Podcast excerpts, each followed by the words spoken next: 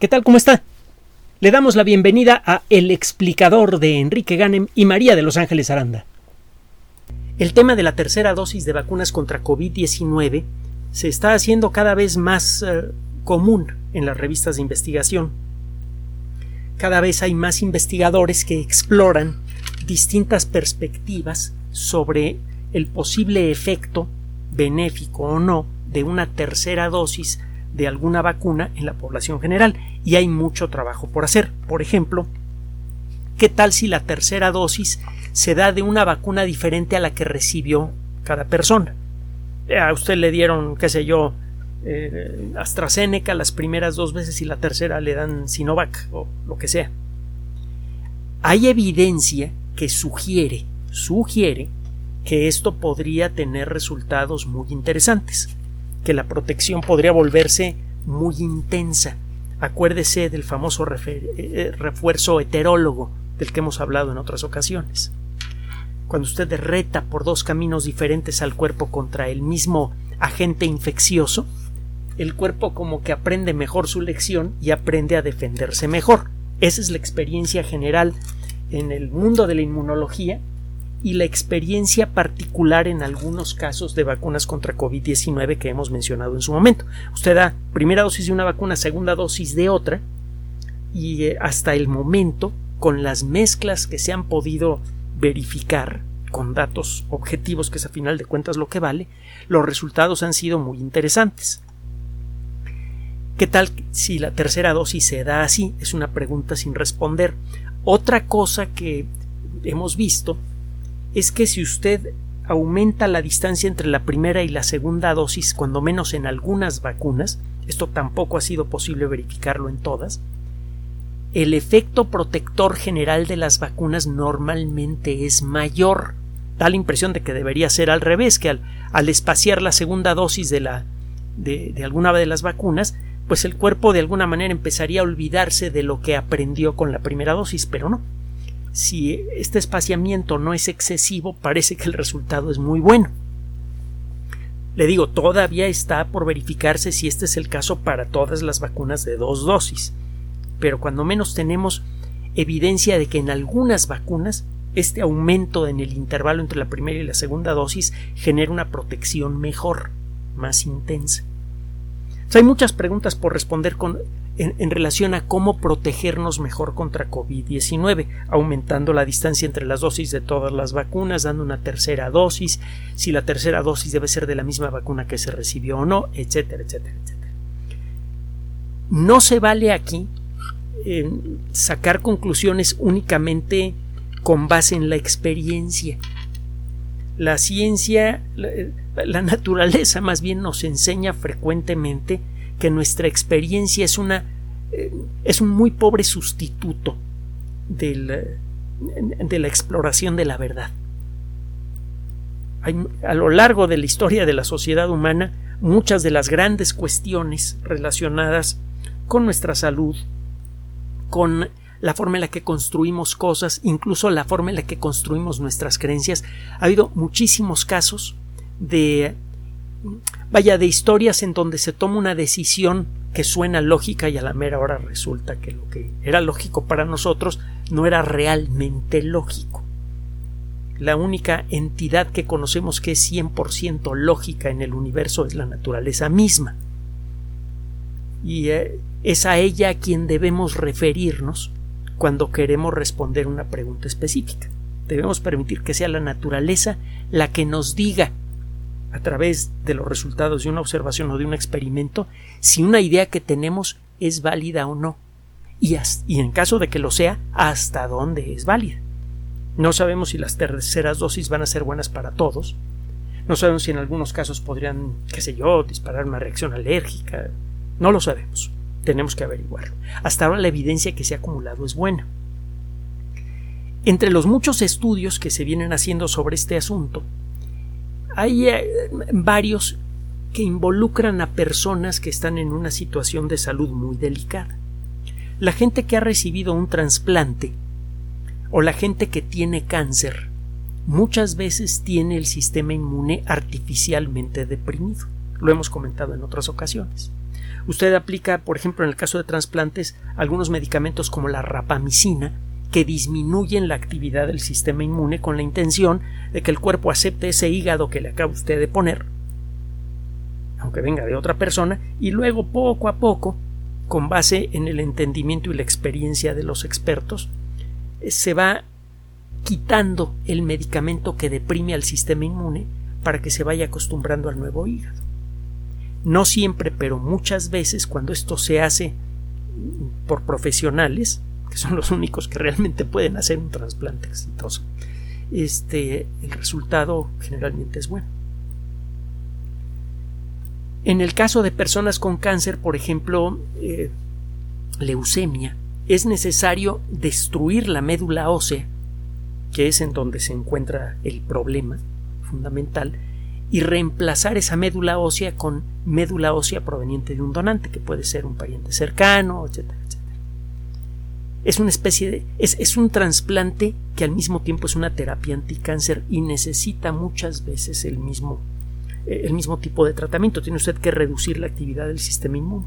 Además, muchos medicamentos anticáncer afectan el funcionamiento del sistema inmune.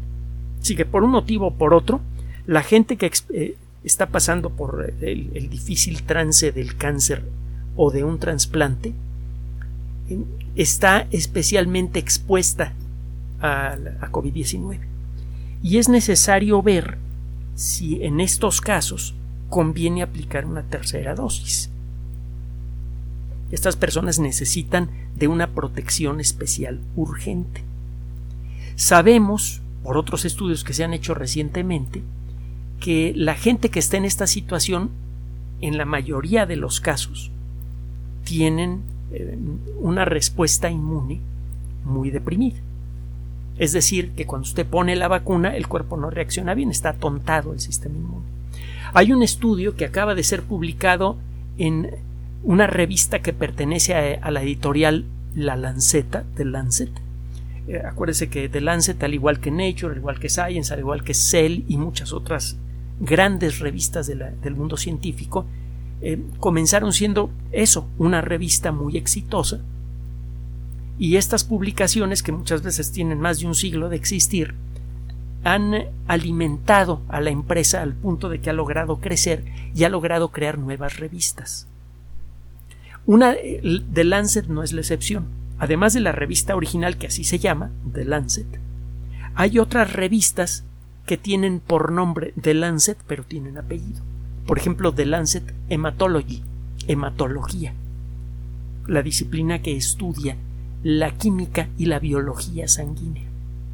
El tipo de células que hay en la sangre, el tipo de sustancias que hay en la sangre, cómo cambia el balance de las cosas de la sangre en una enfermedad, etcétera, etcétera. Mucho, desde luego, de lo que tiene que ver con la reacción del sistema inmune tiene que ver con la sangre, es ahí en donde encuentra usted los anticuerpos, es ahí en donde puede usted detectar con relativa facilidad a las células B y las células T y medir su actividad, etcétera, etcétera, etcétera. Bueno, total.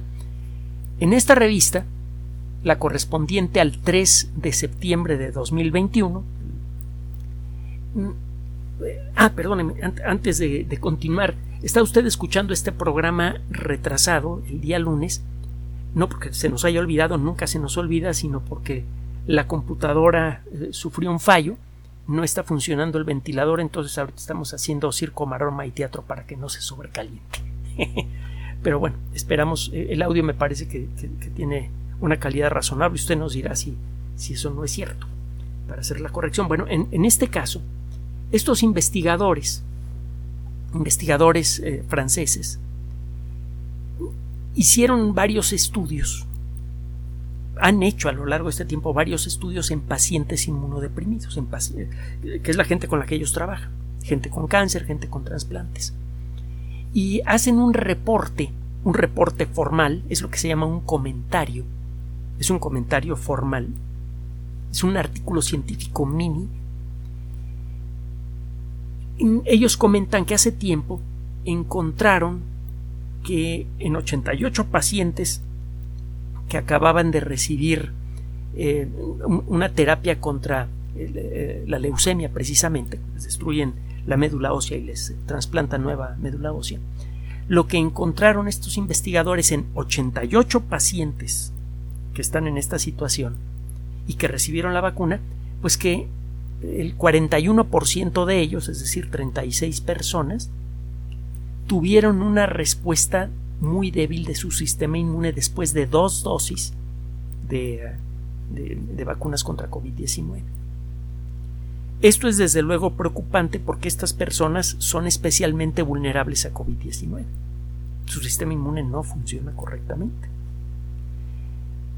En esta ocasión, estos investigadores reportan los resultados de un trabajo que hicieron en el Departamento de Hematología del Hospital Henri eh, Mondor en eh, Cretil, en Francia.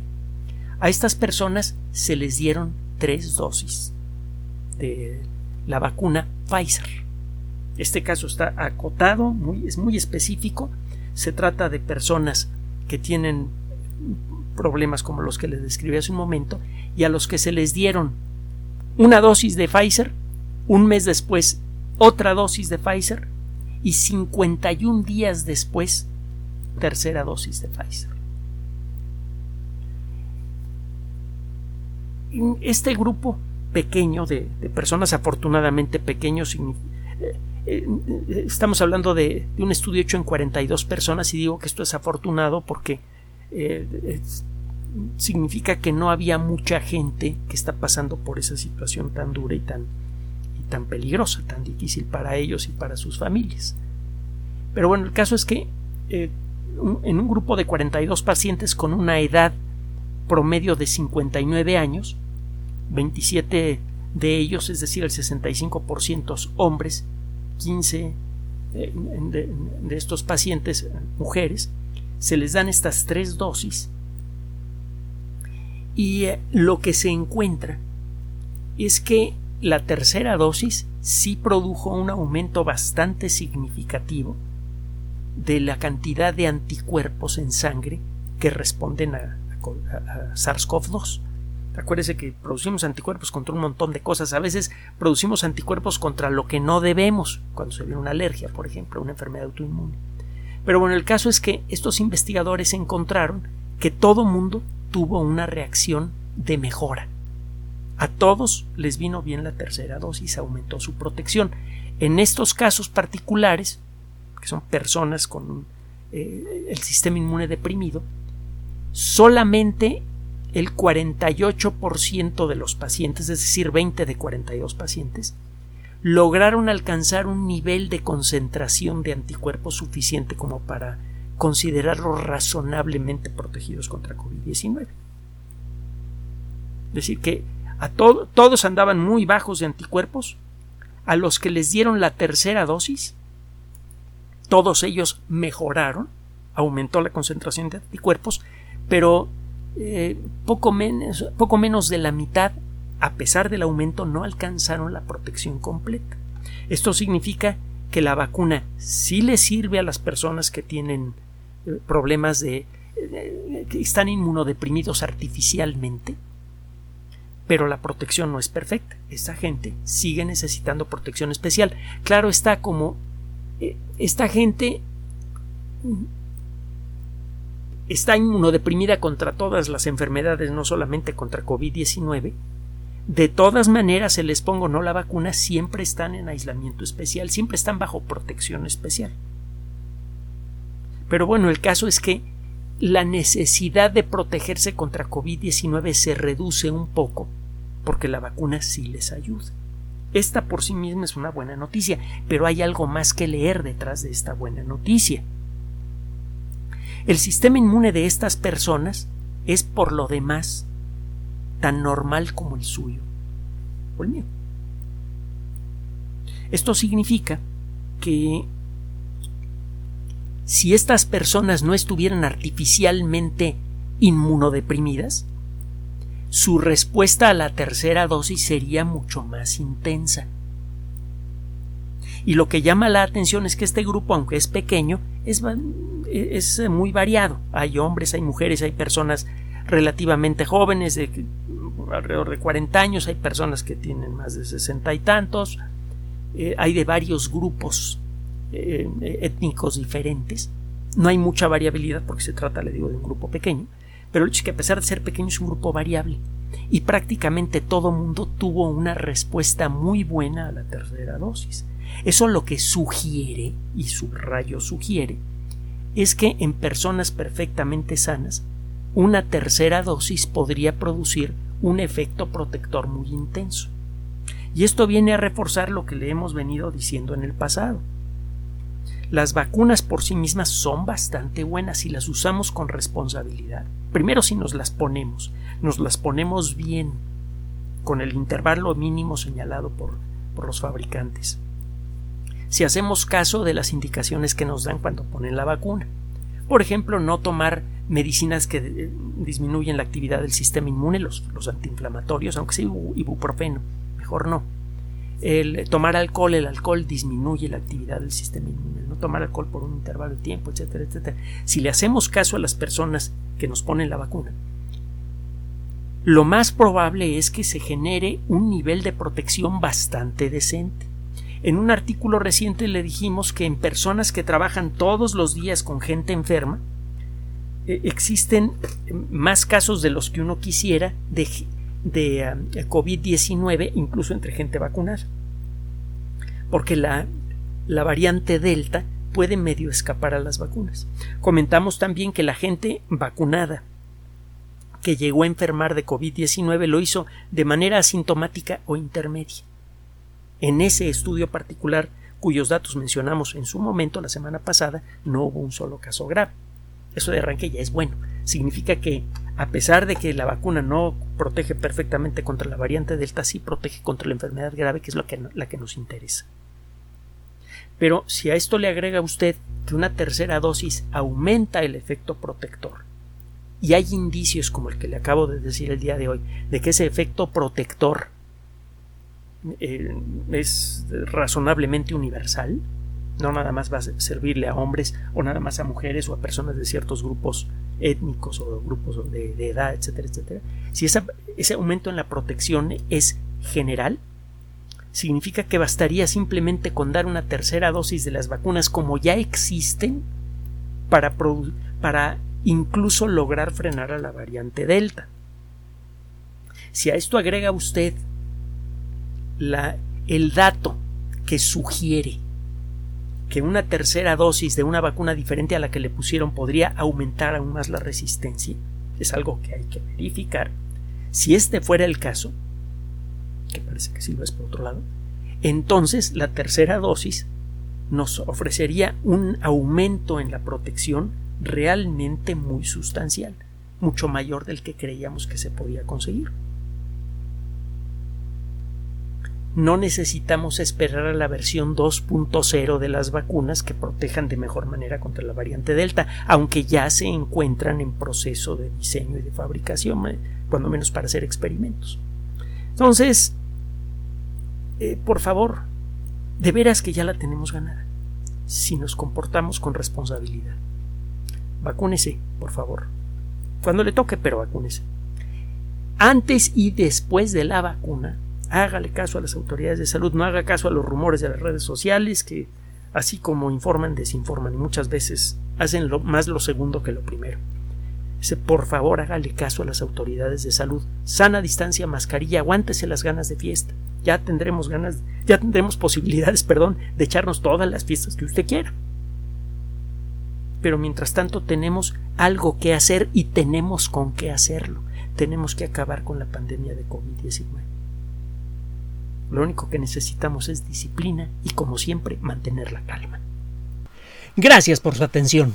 Además de nuestro sitio electrónico www.alexplicador.net, por sugerencia suya tenemos abierto un espacio en Patreon, el explicador Enrique Ganem, y en PayPal, el explicador patrocinio por los que gracias a su apoyo sostenemos este espacio. Puede usted descargar gratuitamente estos audios en formato MP3 en Spotify y en iTunes como El Explicador sitio oficial y en SoundCloud como El Explicador y con formato de video en YouTube en El Explicador sitio oficial. Recuerde nuestras redes sociales de siempre, Twitter Enrique-Ganem y en Facebook Enrique Ganem sitio oficial, el explicador y los grupos que usted ya conoce. Finalmente, el explicador siempre somos María de Los Ángeles Aranda y Enrique Ganem. Gracias.